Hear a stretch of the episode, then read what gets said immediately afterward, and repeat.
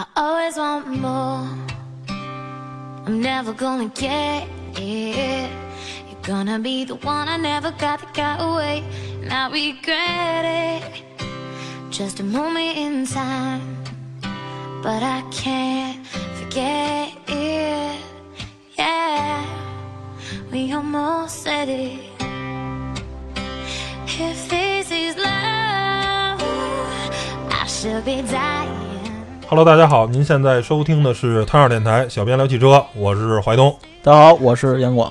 嗯，本期呃话题是因一个事件而起，然后呢，我们觉得可以聊聊这事儿，就是应该前不久啊，这个有一个特别热门的这个事件啊，汽车圈儿就是说这赛琳啊，大家都知道啊，是一个还是挺有原来挺有名儿的一个美国的一改装车品牌，然后在鸟巢开了一个巨盛大的发布会，然后这个杰森斯坦森是吧，说是美国版郭达参加了发布会，吴亦凡也去了，然后呢搞了一个成本不低，这个、呃，成本不低，搞了一个特别盛大的这么一个发布会，然后呢，可以说是还是挺受关注的。然后呢，发布会结果呢，发了这个赛麟 S 七，这都是呃很多年很多年的这个超级跑车了。然后 S 一什么也更新了，这都没什么新鲜的。最神的是发了一个这个麦麦啊，就是我们都管这车叫老年代步车 Plus，反正我个人是这么称呼的，就是这种车身尺寸大概是跟 Smart 那么大，然后呢采用电机驱动，那不就是老年代步车吗？对吧？对，是吧？我们都管这车叫老年代步车 Plus，可以上发布了这么一车，嗯，然后又发布了一个电动，因为我不也我也不知道是电动的还是燃油的一个所谓的呃叫做跑车 SUV 啊轿跑 SUV。然后发布会结束以后呢，我记着好像是车主之友的吧，还是忘了，反正是一个陈老师发了一个文章，就质疑了这个厂商。结果他们这个公司的董事长姓王啊，王董事长呢就开始回怼，说你试过我们这车吗？啊，你就说我们这个车云测评啊，就说我们这车不行。那你不服的话，你可以开开，拿同价位、同级别的这些车，咱可以比一比啊，对吧？然后呢，咱下赛道嘛。然后这个陈老师就应战了，说我八月一号之前我有别的事儿，八月一号以后呢我有空，咱不行咱可以比一比。然后反正媒体人基本占两波吧，我看反正。支持王董事长的不太多，大多数都是踩乎王董事长的，说啊怎么着怎么着怎么着，就基本上反正对这个都是比较负面的。然后正好今天我我我早上我看了一个关于这个呃这个赛麟的这个历史的文章，然后呢还挺有意思的。然后大概他说了一下赛麟的这个历史，然后我可以我觉得可以先大家讲一下，因为。很多人可能对这品牌完全的不了解，就是我知道的是，好像也是一四年上海车展吧，我记着好像他们，呃，呃不是，呃，一五年上海车展，然后赛麟去参加了，然后呢看着他们弄带了一些野马呀，包括科迈罗的那些，呃，这些所谓的美系的这种 pony car 肌肉车，然后他们带了一些改装的作品，我才开始知道有这么一品牌，原来我都不知道有这么一品牌。然后后来一查说，哦，原来还做过超级跑车，它最顶级的超级跑车，在那时候两千年初期的时候就做了 S 七，那是一个当时一千马力的跑车啊，概念一千马力，那在当时是非常疯狂的，在当年布加迪威龙还没有呢。然后有一个厂商说我要做一个一千马力的跑车，其实还是一个非常夸张的那个什么。然后这个车其实本身啊，并不是来自于赛麟的技术。然后根据外媒的很多这个披露，实际这个车是来自于一辆这个勒芒的赛车啊，这是好像也是一个美国公司叫 RML 吧，我不确定啊，这个这个美国的赛车公司名字我不确定。然后呢，它是专门做这种高性能赛车的。然后这一家儿赛车供货商，他给谁供货呢？是给阿斯顿马丁供货的。当年阿斯顿马丁就是用这个赛车的公司的赛车去参加勒芒的 Group C 这个组别的这个比赛，等于这个它是原来是参赛的勒芒的原型车。然后呢，随着这个阿斯顿马丁可能不再参加这种原型车这个级别了呢，然后就慢慢这个公司呢，等于就是从勒芒得不到更多的合作了。结果这个美国这叫赛林先生呢。就是俩人就勾搭上了，说你那些赛车呢，反正你也参加不了比赛，要不你卖给我得了技术。然后呢，等于是赛林 X 七这个这款千匹马力的赛车，它等等等于是脱胎于这个勒芒的原型车赛车的技术。等于是用了一个赛车，然后呢，经过一些民用化的这个改装改造，然后增大马力啊，然后增加了呃更好的这个空气套套件，然后让它变成一个量产的一个民用车。等于赛麟是这么过来的，然后后来又开始做这个呃这个这个改装业务。但是其实呃美国这种改装品牌大家都知道不是很好混，然后超跑这个东西呢是很复杂的，尤其是造这种 hybrid car 啊。嗯，非常非常的难，包括欧洲的那些小作坊，一年也就是几十辆车的这个，稍微弄不好的话，这可能就活不下去了。然后呢，赛麟同时也是，我记得好像在这个文章写是在二零一零年的时候呢，呃，因为销量不佳呀，这个包括供应商欠债什么的等等的原因，就造成赛麟先生呢，这个大概就是官司缠身，就很不容易。然后结果呢，就是现在这个王先生叫王希王什么林吧，忘了，就咱都叫王他王董事长吧。王先生，王董事长，等于是斥资，他是从华尔街出来的，然后就是把这赛琳等于是收购，有点像宝沃那种感觉啊。但可能宝沃那是死了很久的品牌，这个就是属于半死不拉活呢。我等于是救你一把。然后现在等于是王董事长是这个赛琳品牌的呃实际的这个控制者。然后结果呢？我觉得最恶心的是这个宣传，你知道首先就是说，他对卖卖的这个车就好，叫做说什么电动车的中的这个超跑什么驾驶啊。然后对王董事长说是啊，呃，汽车董事长里头最会开车的，然后赛车手里头，呃，叫叫最会造车的。然后说这王董事长拿了世界所有级别的赛车的驾照。然后呢，赛琳的这个赛车也是各种啊屡获这个什么，然后其实这都是各种吹牛吧，实际根本就不可能的事儿。就是如果他很多参加的是什么呀？就是说他所谓拿奖或者取得名次的是相当于咱们这边的呃，就是这种特别小级别的赛车比赛，比如就在京港办了一比赛，他都不是国际汽联的那种啊，都不是说是 F 一啊或者勒芒这种级别。这个这个比赛就是很小规模地区级的比赛，可能拿个奖什么的，就是大家随随随随便便跑个比赛，那都是很低级别的比赛。然后大概赛琳可能在这种比赛中拿了一些，就是所有的。如果他真的拿了很多冠军，大家为什么会对他这么陌生呢？那同样是法拉利、奔驰啊，参加 F 一那都是如雷贯耳的，或者说丰田在达喀尔今年达喀尔或者在勒芒的比赛，然后奥迪、保时捷这大家都如雷贯耳，为什么没人听过赛琳啊？对吧？包括连宾利、阿斯顿马丁，他拿原厂组参加比赛，大家也都知道他们。为什么到赛琳这儿没人听说过？因为他参加的比赛都是很多都不都是不入流的比赛，所以大家对他没印象，那也是很正常的。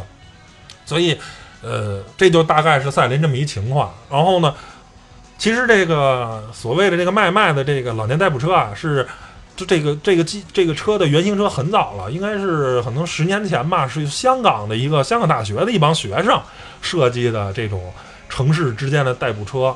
那我觉得，如果是在十年前的话，在香港这种用车环境的话，我觉得造一个老年代步车 Plus 其实没毛病，因为我就是满足城际的这种通行嘛。呃，速度不用很快，续航不用很远，然后呢，你能满，其实就是变，就是电动版的 K Car 嘛。我觉得这个这就是日本的 K Car 文化的一种衍生嘛，电动版的 K Car，对吧？大概就就就是这么一个情况。然后结果呢，现在这些车呢，这这这，然后现在王董事长再拿出这个车卖卖这种车，提到提到说这个国内啊，即便啊。咱也没开过，我连真车都没见过，我们不做评价。即便它有超跑一般的操控，我觉得啊，这并不是这辆车的卖点。因为买这种车的人，谁追求驾驶特别愉悦，就能开就得了呗，便宜、续航、充电快，对吧？我觉得它的卖点不是驾驶有驾驶乐趣。就首先这种车那么小的一个车身，然后这个。结构造成它，首先它不会有很很好的驾驶乐趣，对吧？先天结构底盘重心这么高，对吧？你怎么可能会有驾驶乐趣呢？然后轮距啊跟轴距这么短，对吧？你你怎么可能呢？这是先天结构造成的。然后第二个是你即便做的很有驾驶乐趣，如果真用黑科技做的，我觉得也不是这个车的卖点啊。人人们可能会更多的关注你你你这车的更多的实用性。然后呢，造老年代步车 Plus 呢，也不是卖卖一家，其实很多的，包括从最早的这个呃这个知豆，对吧？然后包括现在这个很多的厂商都在都在都在造。然后杨光，你不是前两天参加过那个什么奇瑞小蚂蚁吧，还是什么呀？呃，小蚂蚁，小蚂蚁，这个我因为我是真没开过这种老年代步车 Plus。嗯作为你开过老年车代步车 Plus 的这人，你先讲讲，就是你开小蚂蚁这个车，你你你感觉怎么样？我我是很好奇，这这种车开起来到底是什么？我觉得是个什么感觉？这种车就是因为它的价位也很低，几万块钱，然后其实就是一个比老年代步车要快，嗯然后就是做的更好的一，就是个代步车。其实那能走就就是得，对我对它也没有太高的期许，像这种车我也不说操控有多好，嗯动力有多强，或者说呃你的那个，哎呀空间表现有多好，因为它也不可能空间表现很好，嗯一般他们车身尺寸就在这儿摆着。对一般他们也会弄个四座版嗯，其实后边那俩座吧，你还不如垃圾哎还不如不弄。我真的就是还不如弄一宽敞点的后备箱，就算了。宽敞后备箱，多搁点电池，把续航弄高点，我觉得挺好。像这种车，我觉得就是代步用，两个人或者一个人代步。然后，其实大部分现在中国的家庭对于电动车的需求，就是因为政策的原因，没毛病，说的特别没有那个没有标嘛，买不了油车。，其次，其实也不能说电动车不好。呃，如果你家的充电条件允许的话，我觉得买辆电动车还是很合适的。就是如果是你开车只是上下班儿非常近代步的话，买辆电动车我觉得还是比较合适，因为你有地儿充电。咱们现在、现在解决的就是买了电动车，你充电都是个特别大的问题。我觉得是这样，就是首先呢，就是电动车对于你家庭的，首先啊，你没有说燃油车指标，对吧？就是油车的指标很不富裕，或者说家里只有一个，但是可能要需要俩人都用车，这是首先受指标限制。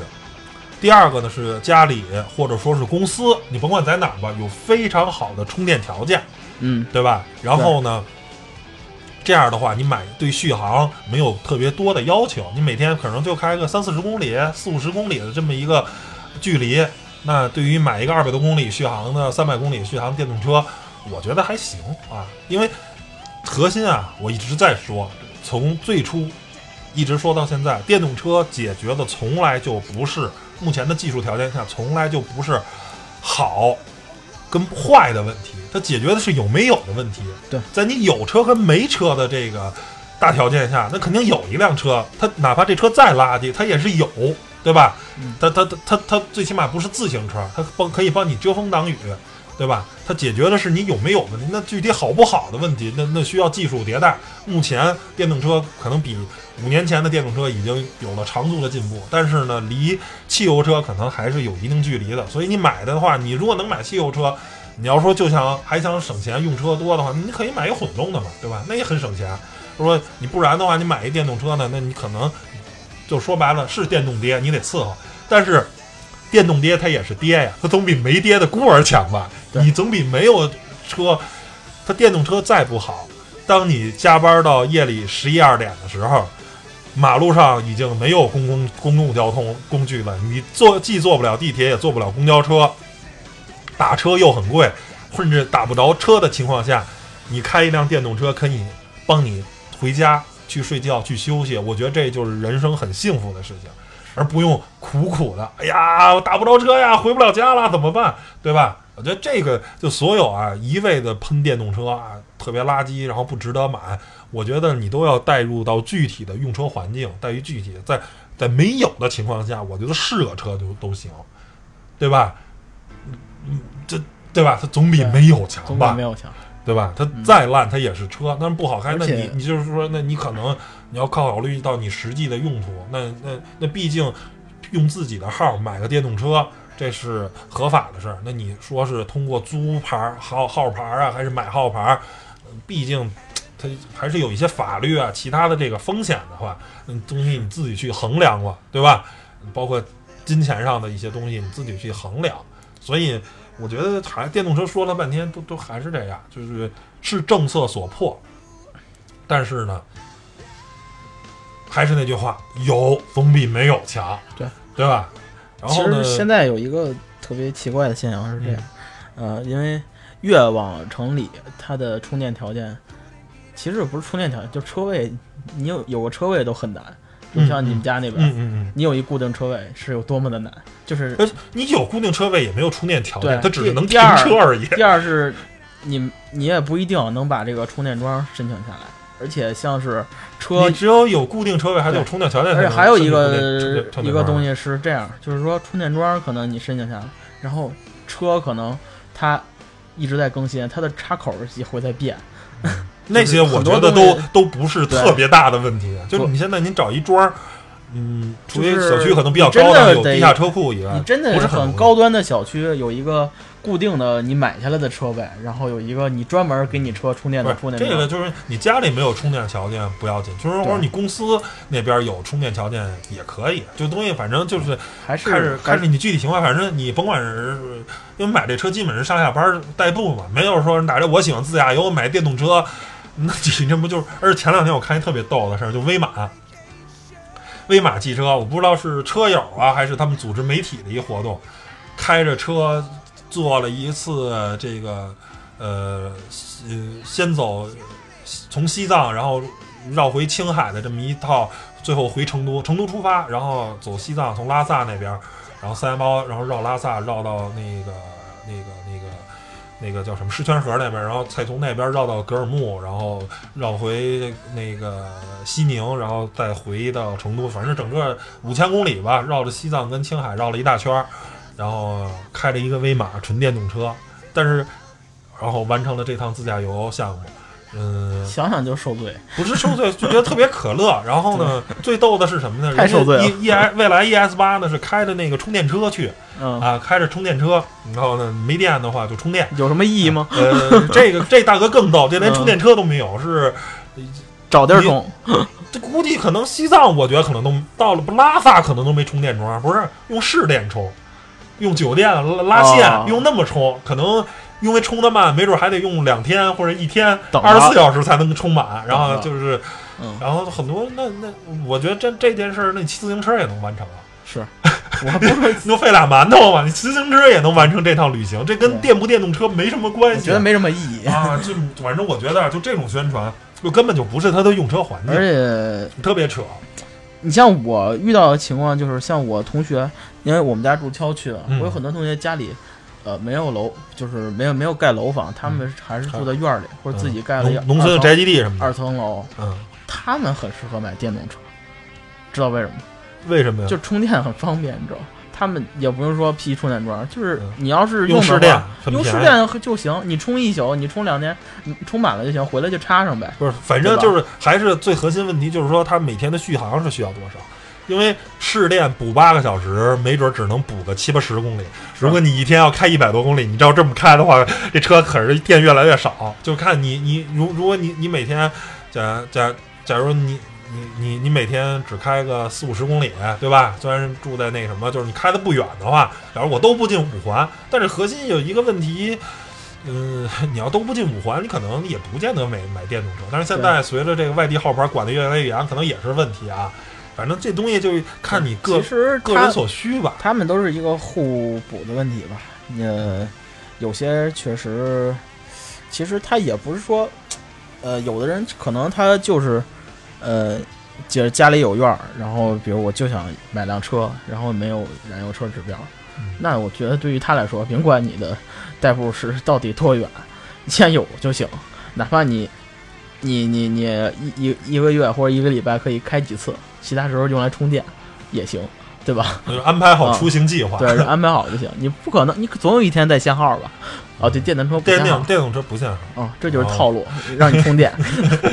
反正这东西就甭管怎么说吧，肯定是不好。我觉得说你现在你说这电动车想完全替代汽油车，呃，这个目前的技术来说，目前到这个阶段，二零一九年肯定是没有达到。虽然续航现在很多能 NEDC 达到五百公里的车，但是呢，跟汽油车比还是嗯，差差差着呢，方便程度啊，包括充电，能从百分之二十充到百分之八十。现在即便很多技术用快充的话，可能也得用一个小时。那你充油的话，从零到百分之百，那可能也就是。呃，排队排队，可能十分钟、二十分钟也也充也也是加完油了。你要不排队，到那儿没人的话，可能五分钟、三分钟就搞定的事儿，那肯定是不方便。但是还是说了半天嘛，解决到有没有的问题。然后，那咱再聊聊这个文呃这个节目开始的说的这个老年代步车的问题。阳光，你觉得这种老年代步车 Plus 这种新造很多车，未来会是一种出行的解决方式吗？会不会变成电动版的 K Car，像日本的那个 K Car 文化，以后在中国成为一种很主流的这种交通方式？你觉得会吗？呃，我认为没戏，没戏，因为为什么？因为你买这辆车，你首先要先有一辆更大的车。因为中国的现在的家庭不是像以前那样，现在是呃，像我们这种，像你和我都是独生子女，咱们两个就是你家你买一个那种就是所谓的老年代步 Car 老年代步车 Plus Plus，你说你怎么用？你娶一媳妇儿，有一孩子你就拉不下了，可能。你别说拉你父母，就是你考虑的事情会很多。你我觉得这个东西吧，嗯如果他不就是如果老年代步车 Plus，如果需要，他肯定首先用电动车指标，这没毛病。对，如果这个电动车指标需要摇，是摇中的，反正从我来说啊，我肯定不会买。我肯定买一大的。我肯定还是我就包括北汽 EV 啊，或者什么其他的这一说啊，就正常的一个 A 级车或者 B 级车哪这，怕拉四个人大一点的，啊，对对对，我肯定会，我就多花一些钱。如果但是如果有一种政策是什么呀？比如说未来北京收拥堵费，它它这个车啊拥堵费特别低，然后呢还不占指标，你想买就能买。哎，那我可能我会考虑买这么一些车，那我就纯代步，那那那你就很很幸运，像奔驰、宝马、大众所有的豪华品牌都会做这样的车，因为政策如果变的话，然后厂商他为了厂商永远会为了挣钱，他不是说为了服务大众了我才给你们造车，他永远是为了挣钱。我觉得就是还是吧，然后你会买到很多这种车型，还是其实还是是政策影响，还就是 K Car 之所以能在日本的这个火，就是因为政策性，对比如税啊，或者是其他，因为所有的 K Car 都卡零点六六那边油的排放，油比较贵也。呃，嗯然后然后它很多的能停车啊什么的，反正就各种的 K Car 文化之所以能在日本畅销。销售的好，它就是因为因为 K Car 并不便宜，就很多的那个 K Car 比他们就是同家族的 A 级车价格可能是差不多的，是对，所以说 K Car 在中国就是就是目前这些燃油 K Car 是不可能，因为引到中国的话，一辆 K Car 卖合也得十万或者十三万人民币左右。那我这样的话，为什么不买一个像高尔夫或者思域这样的一个正正经经的一个 A 级车呢？对吧？我为什么要买一 K car 这么小？那那可能就是因为不限行，就是因为税低，对吧？我买了一辆 K car。就同样的话，我觉得这种电动版的老年代步车，所谓这种 K car，那你想中国卖的话，就是可能未来北京收拥堵费啊，它可能不收拥堵费，或者说是限行上的优势啊，或者说是税税费上的优势，对吧？或一定者等等的各一种的定是政策，或者说策导向。对就是说，现在国家开始鼓鼓动啊，大家买这种 K car 什么的，你你可能会有优势。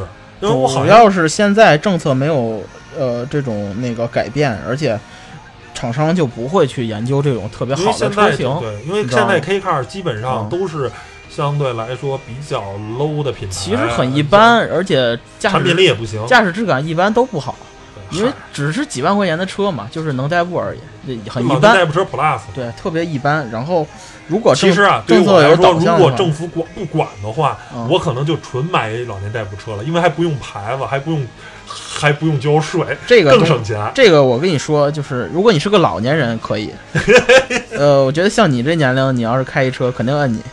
对，我就说因为现在管嘛，政府因为管嘛，如果政府不管，老年代步车就真正的老年代步车那些没牌儿的随便开的话，我可能如果就有代步需求，我也买你都活到老年代步车。活到七八十了，我管那个。我我这腿脚不方便，我买个菜，我我还不就就看你怎么想了老年代步车连驾照都不需要，然后也不扣分儿什么的，对连牌儿也没有还。能上二环呢，那那些都太胡闹了。我碰见过好几回呢。是特厉害就不是，但是嗯这个老年代步车在中国的畅销，一般可能也都是那一种，呃，三四线啊或者农村啊、县城什么的那些，它它有它的就是使用环境，就是那儿那儿就属于那些，对吧？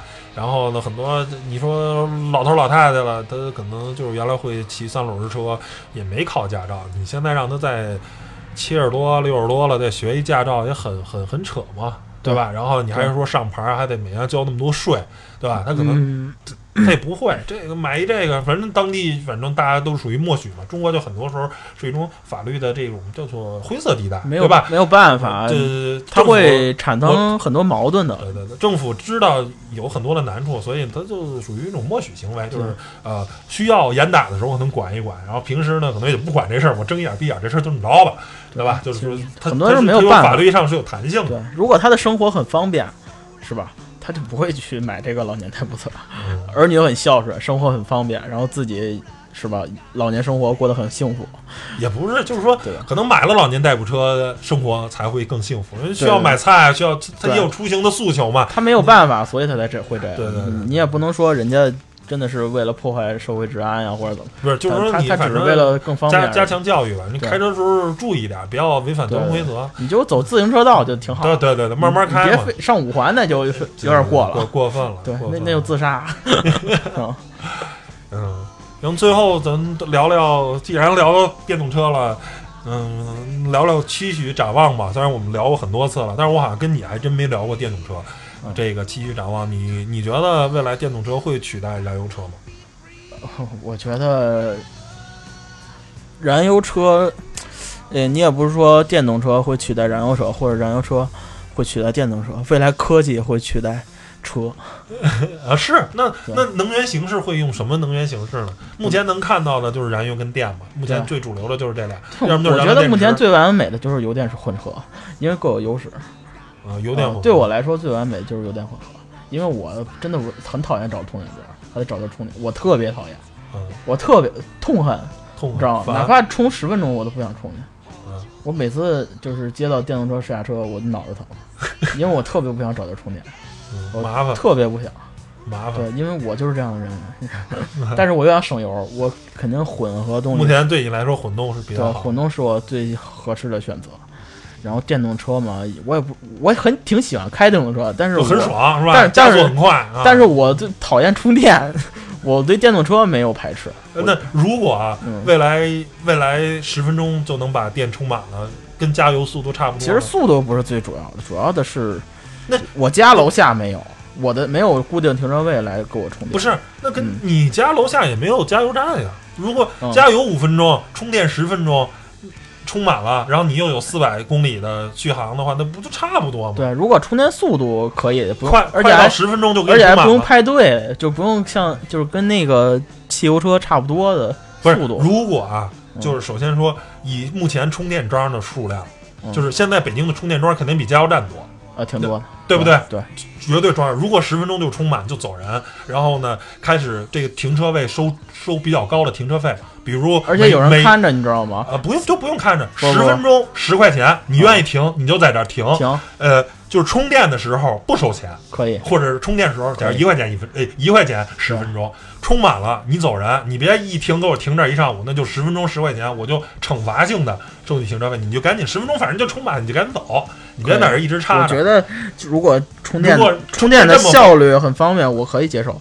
可以接受。对我其实现在核心还是技术没解决呗，充电不够快呗。对，主要就是技术问题。嗯，一个是啊，车的续航也越来越高了。对。你原来充你那续航就三百，对大的电少，你一会儿就充好，你充的可能一个小时新的。车基本上都七十度电以上了，七八十度电，就是原来几年前一般也就五六十度电，对。现在同样的能量密度又高一点，配方更好一点，然后技术更先进，第第二个就七八十度电了嘛。第二个问题是，好多那个快捷的那些充电桩，你像你办完那个，像以前什么特来电啊什么的那种，就是好很贵的，什么叫很贵啊？就是充完了挺贵的啊就哦，我知道，就是哦，比每比比加比好几块，加油贵，呃就真的比加油贵。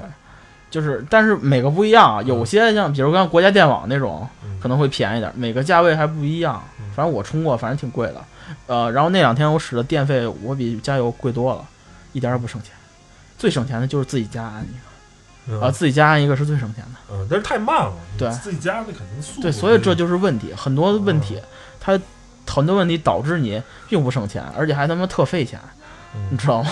不是，你要是对按现在来说，你就等嗯那么长时间，然后耽误事儿嘛，你还费钱，那对对，而且上回我充电给我冻得发烧了，就是因为嗯因为冬天你像北京冬天充电的话，你开个暖风是充不进去的，哦，你充不进去，你把暖风关了才能冲进去，然后你去哪儿等呢？你打一车回家等，然后再打一车过来，这这这更更更可是不是有病嗯，是不是有病就那？一个多小时你就得等着对。，我一会儿就得用车，我就是差那么十公里、二十公里，我不敢开，怎么办？嗯，我就得等我觉得这这个是嘛，对就现在还是，但是其实这些问题可能从用用技术都能解决啊。对，我觉得就是呃，开电动车或者说汽汽油车取代电动车，或者电动车取代汽油车，我都不都不在乎。我在乎的是就是用车车的方便。入车的便利性。你用电动车让我更难受、更费钱、更不方便，我就不想用。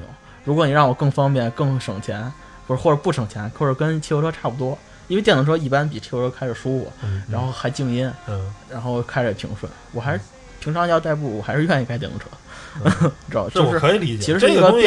抬个抬个杠说，你要开 C 六三，那也是一燃油爹，对也三百公里续航啊，不是在加油就是在加油的路上，那玩意儿续航也不远呀，对对吧？你也愿意开，一样。就是说，嗨，这个续航这东西就，这你一般动力特别好的性能车续航都不是特别远，这是吧？一般开个三百多公里，那跟电车也差不多，对吧？所以，呃这当然抬杠说啊，然后我我个人觉得就是，呃，这油电是目前的这个阶段最好的。呃，过渡的一种燃油形式，它兼顾了呃高续航、方便的这个什么，包括可能从政策上讲，北京如果如允许插电混动的话，或者增程式混动的话，就是那个理想的做那个未来汽车啊，不不，理想做的那个理想汽车理想 ONE，、嗯那个我觉得也是一种不错的，就是说，哎，你要是。呃，增程式的那种，对吧？有油的话，你可以加油。当然，当然，那个你要有电的话，可以充电，也可以跑。比如说，但是北京现在，呃，这个北汽实在是太不给力了嘛，这种车肯定拿不着北京号牌。就是我觉得混动或者增程式电动车是是比较好的解决方案。然后，但是我一直觉得日系品牌点的那个科技树点的这个氢燃料电池，我觉得呃，在我我忘了我在没在节目说过啊，就是呃，未来一定不会成为像中国或者美国这样国家的主流的呃新能源方式。为什么呢？因为它这个这个这个。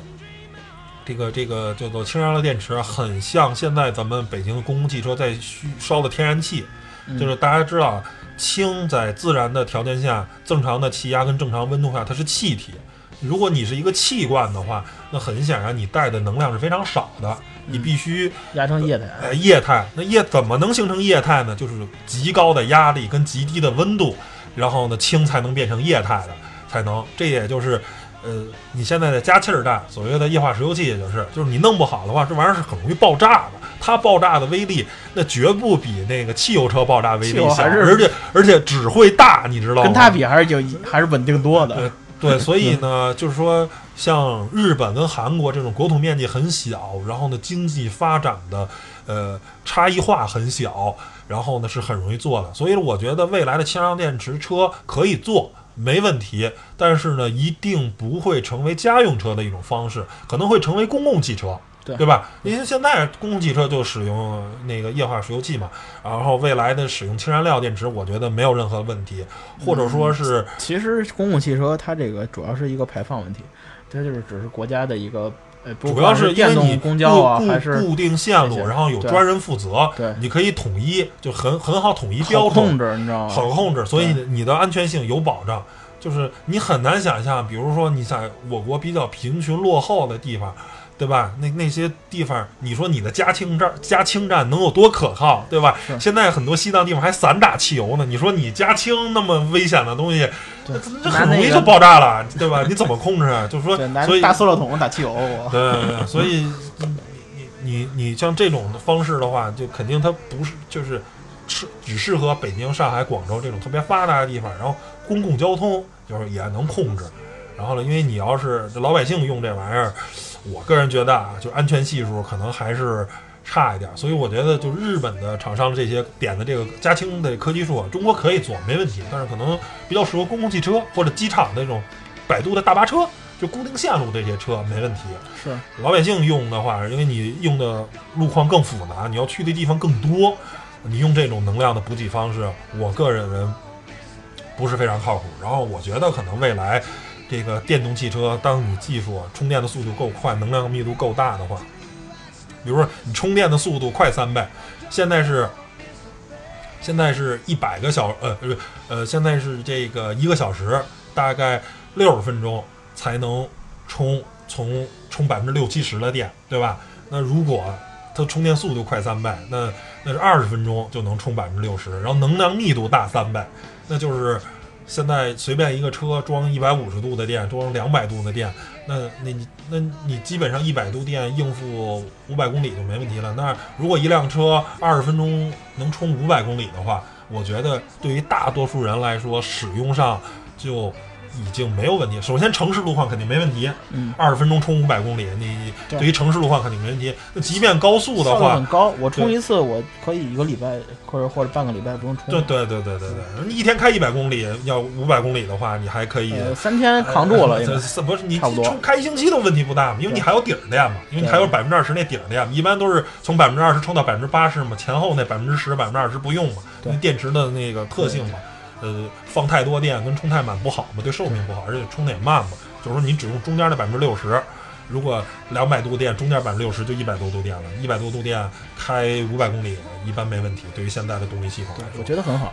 对啊，嗯然后呢，你说你要开高速的话，以目前中国的路网一百二十公里的话，那一百度电一般能扛你仨小时，你仨小时也该歇歇了，对吧？对你一般三四个小时，呃，就是也也也该歇歇二十分钟，充充电，其实也没问题。对，其实说到高速的话，电动车在高速有一特性，一般的电动车费电，费电，费电。对，只要上，以我的经验，一般上到九十就已经费电了，八十这是八十八十以内是呃比较正常，很正常，就是这个没办法，单机减速嘛，这个我之前节目讲过，单机减速，因为它上到九十就完蛋，一个档就拿巨快，拿电机升对升拉嘛，对吧？都都是拿电机升拉，但但是这个没关系不是，这个啊，，这个这个现在很多这个开始研究双速电机了但是你等于有一高低档嘛，跟越野车似的，有一四 H，有一四 L，你有一高低档，高速切换那个齿比，切换一下齿比，你这个电机的转速就降下来了。当然肯定会会有顿挫，但是你这这个技术嘛，所以